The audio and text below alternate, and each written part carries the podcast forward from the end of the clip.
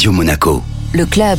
Chaque semaine, on retrouve Guillaume Rose, directeur général exécutif du Monaco Economic Board, pour découvrir les acteurs économiques de la principauté de Monaco. Bonjour Guillaume.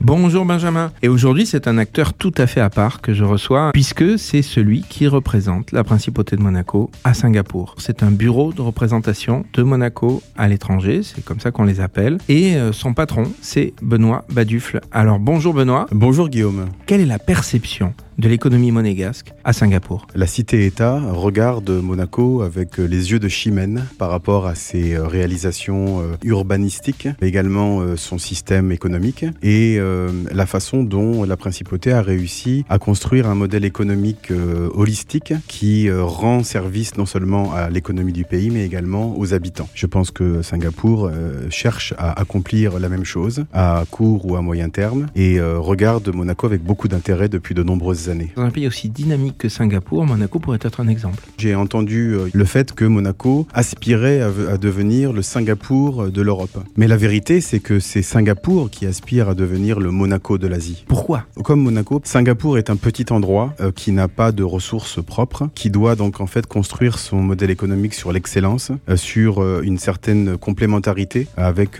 sa région, tout en étant différent, tout en ayant une valeur ajoutée qui soit évidente, de telle sorte à ne pas être absorbé finalement dans un, grand ensemble économique, puisqu'on parle de l'Indonésie, de la Malaisie, qui sont des pays limitrophes énormes par rapport à Singapour, qui est un confetti. Il y a les mêmes enjeux que ceux que Monaco a connus au 19e siècle en particulier, et euh, d'une certaine façon connaît encore aujourd'hui euh, pour assurer son indépendance, pour rester euh, finalement une voix qui porte sur la scène internationale. Alors qu'est-ce que vous pensez que seraient les atouts des entreprises monégasques si elles souhaitaient s'exporter à Singapour et de manière générale en Asie? En fait, Singapour a défini depuis quelques années des secteurs économiques clés qui sont ceux qui reçoivent l'attention du gouvernement. Les entreprises qui sont euh, euh, actuellement recherchées euh, sur la place de Singapour sont des entreprises qui vont apporter de l'innovation technologique, par exemple en médecine, en génomie, des sociétés qui vont apporter des solutions en termes de chimie moléculaire. Par exemple, il y a un gros sujet en ce moment à Singapour, c'est le retraitement des déchets et puis également les énergies renouvelables. Singapour a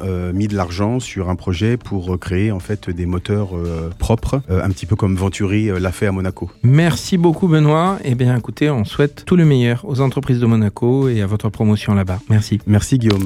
Le club Radio Monaco avec le Monaco Economic Board, accélérateur de votre développement en principauté comme à l'international.